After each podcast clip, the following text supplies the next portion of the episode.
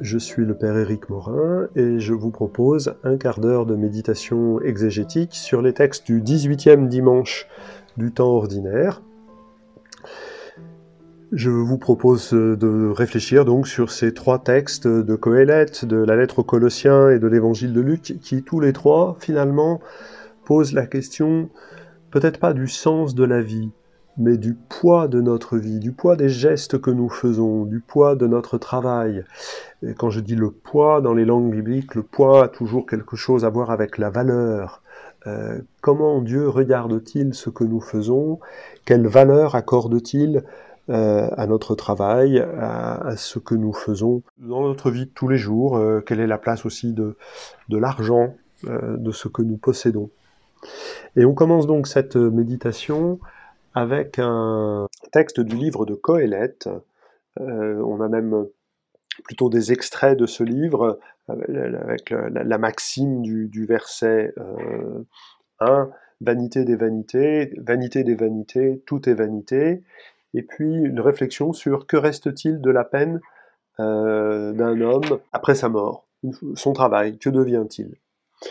Le livre de Colette, c'est un livre de sagesse, c'est un écrit de sagesse, un écrit où on réfléchit, où Israël dialogue avec euh, ses propres traditions et les traditions environnantes. Il est attribué de manière fictive à, Salomon, Salomon qui est la figure du, roi sage, qui savait prendre les bonnes décisions, parce que la notion la définition la plus précise de la sagesse, c'est justement la capacité à prendre les bonnes décisions et mm, l'auteur euh, réel, plutôt du IIIe siècle, dans une Jérusalem euh, qu'on pourrait dire facilement opulente et indolente, une, Jérusalem qui s'est bien reconstruite. Euh, et notre auteur est un homme qui est un homme de savoir et un homme de pratique. Il a été sous les portiques, c'est-à-dire sous les portiques des, des, des agoras, des forums. Voilà, et c'est donc un homme de, de discussion, de dialogue, d'échange. Et il s'interroge sur la validité des traditions, sur euh, d'Israël, comment euh, à, l'épreuve de l'existence, tout cela peut-il aider à, bien vivre? D'où la, la, maxime qui ouvre le livre et notre texte, vanité des vanités. Euh, tout est vanité. Le mot vanité, en hébreu, Evel. Alors pourquoi c'est important de le souligner? Parce que c'est le même mot qui a donné le mot de Abel. Abel, le, fils euh, d'Adam et Ève, le frère de Caïn, celui qui va être assassiné. C'est un mot qui veut dire vapeur, qui veut dire euh, léger, voilà, vanité des vanités. Euh, ça veut dire rien n'a de consistance. Et Abel, c'est celui qui va être reconnu comme sans consistance par Cain, puisque euh, il va décider de le tuer. Et donc on est bien dans cette question du poids, euh, de la valeur, de la consistance des choses. Euh, et dans ce texte-là, la question c'est de savoir quel est le poids de ce qui a été fait. On s'est fatigué sous le soleil, il y a eu des temps de souffrance, il y a eu des occupations, on peut imaginer toutes sortes d'activités professionnelles, à la fois l'agriculteur euh, ou le pasteur, à la fois euh, les gens de, la ville qui, euh, sur les marchés, vont vendre ou vont plaider, discourir aux portes de la ville. Et donc, de ce travail, que reste-t-il à la fin des jours, à la fin de la vie? Le poids que les choses prennent pour notre auteur, pour la Bible en général, c'est le fruit. Euh, c'est pas les choses en elles-mêmes, c'est pas ce qui est fait, c'est le fruit que ça porte. Euh, le poids, la consistance d'un acte, d'une action, d'une activité, c'est le fruit que ça porte, et le, seul fruit que cela peut porter, c'est nous-mêmes. Euh, et, notre auteur s'interroge sur la vanité, euh, d'une autre théorie qui consisterait à dire que c'est ce qu'on a emmagasiné euh, qui donne du poids et du sens à l'existence. Euh, on retrouve tout ça dans, notre psaume qui vient méditer avec la phrase Apprends-nous la vraie mesure de nos jours. Apprends-nous que, nous, que nous sommes le fruit euh, de ce que nous faisons. Euh, que ce que nous faisons participe, contribue à nous faire devenir quelqu'un.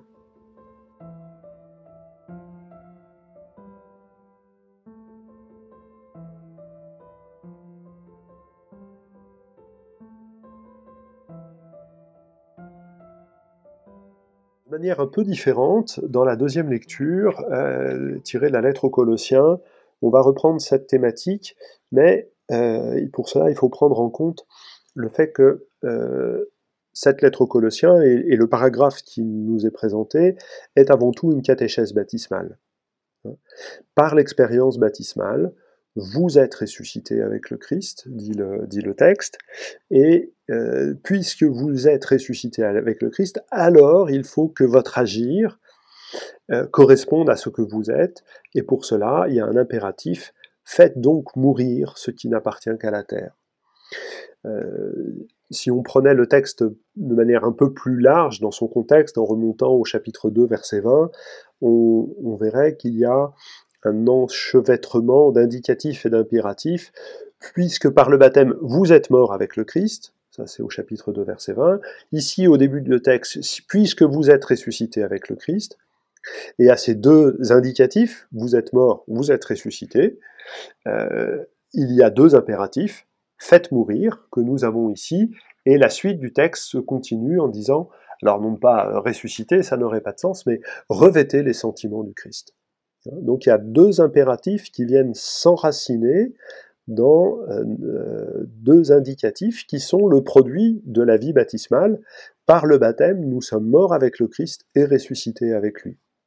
Une des spécificités de la lettre aux Colossiens, mais c'est ce que nous voyions la semaine dernière, c'est justement de décrire la vie euh, baptismale au présent, et non pas comme la lettre aux Romains qui disait euh, que nous sommes morts avec le Christ et que nous ressusciterons avec lui. Ici, le verbe ressusciter est bien employé au présent. Il y a donc une nouveauté par l'expérience baptismale. Cette nouveauté, hein, elle est mentionnée puisqu'il s'agit d'être revêtu de l'homme nouveau. Cette nouveauté, elle est euh, manifestée parce que les réalités euh, d'en haut sont cachées dans le Christ. Ce que nous sommes est caché dans le Christ. Et la vie, la nouveauté avec le Christ, c'est un renouvellement constant pour se mettre en adéquation avec ce que nous sommes, tel que nous sommes cachés avec le Christ. Notre vraie vie, c'est celle qui est vue de Dieu. Et donc ce, texte sur le, sur le baptême nous invite à changer de point de vue notre vie prend du poids et prend du sens, non pas à partir de nous-mêmes et de ce que nous faisons, mais à partir du point de vue de Dieu. Or, justement, la beauté, la force, le secret de la vie baptismale, euh, c'est de petit à petit découvrir comment nous sommes vus par Dieu. Ou plus exactement, pour le dire en termes bibliques, pauliniens, comment nous sommes connus il y a ce très beau verset dans la première aux Corinthiens, au chapitre 13, ce texte qu'on appelle euh, l'éloge de la charité, l'éloge de l'amour.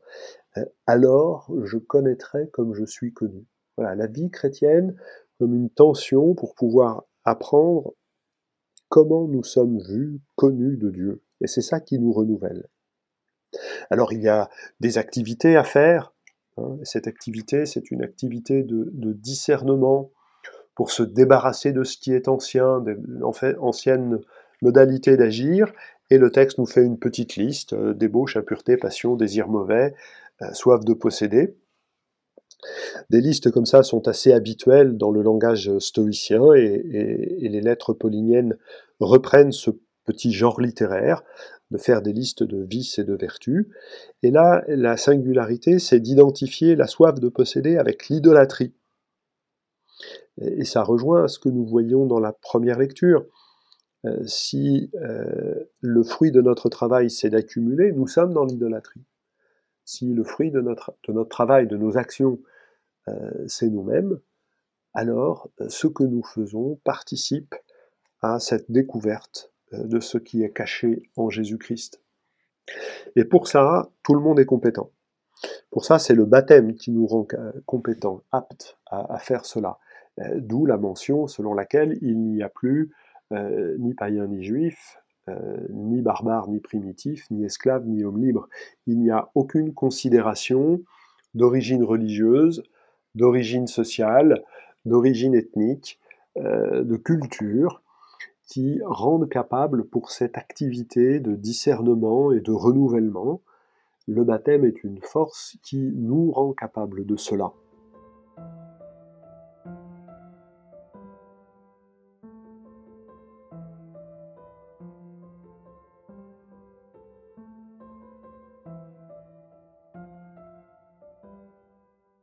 Dans l'Évangile selon Saint Luc, nous commençons une nouvelle partie qui va nous tenir sur euh, trois rencontres, trois dimanches, autour euh, d'une question bien circonstanciée.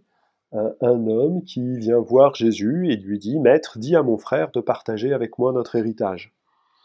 La loi juive est assez précise pour préciser les questions d'héritage. Son objectif est assez simple c'est de permettre à l'héritage de n'être pas dilapidé. Aussi, l'aîné euh, reçoit-il la, part la plus importante, mais doit donner quelque chose au cadet. Et donc, pour que la question se pose comme ça, il faut que ce soit un cadet qui vienne demander à Jésus d'intervenir pour que son droit soit respecté. Et Jésus refuse. Il n'est pas venu pour ça, il n'est pas venu pour euh, être le juge ou l'arbitre des partages.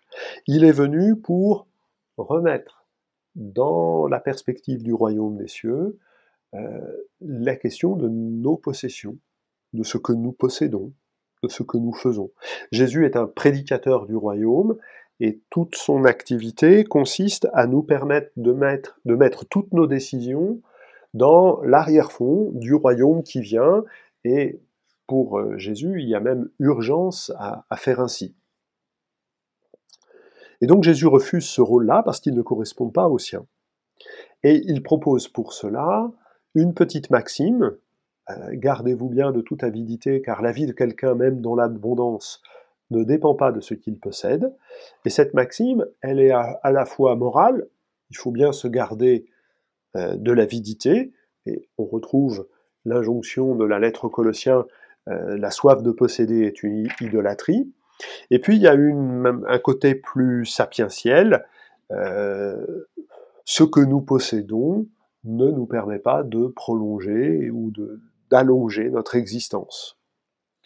Et pour illustrer cette double maxime, euh, il y a une petite parabole euh, d'un homme riche qui a des moissons abondantes et qui du coup peut remettre dans des greniers plus grands son bien qui ne lui sert à rien puisqu'il meurt dans la nuit. Le terme important de cette histoire, c'est euh, tu es fou, littéralement tu es insensé. Être sensé, dans le vocabulaire euh, de l'évangile de, Luc, on, le retrouvera dans le vocabulaire des évangiles synoptiques, mais aussi Luc bien précisément, on le retrouvera dans une parabole dans quelques semaines, euh, être sensé, c'est savoir prendre les bonnes décisions dans l'urgence. Jésus est venu provoquer en nous ce sens de l'urgence. Et à nous maintenant de savoir prendre les bonnes décisions euh, devant l'urgence du royaume. Et pourquoi y a-t-il urgence euh, à l'égard du royaume?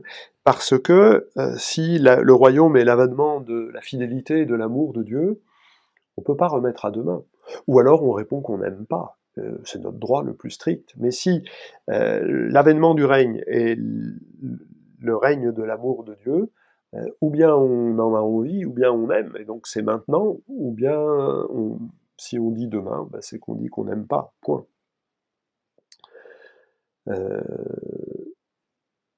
À partir de, ce texte-là, de cette parabole, et c'est ce que nous entendrons dans les deux dimanches qui vont venir, Jésus ouvre une réflexion sur euh, que faire de nos biens dans cette situation d'urgence euh, Est-ce que c'est bien de posséder?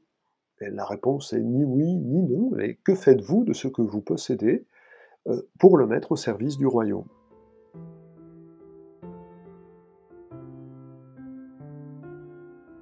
Voilà quelques éléments de réflexion qui sont appelés par cette, les textes de cette liturgie. et c'est une réflexion qui se poursuivra dimanche prochain avec notamment la parabole que Luc nous propose. Je vous remercie de votre attention, je remercie toutes les équipes qui font la promotion et, la diffusion de ce podcast, et je vous souhaite une bonne semaine. À bientôt.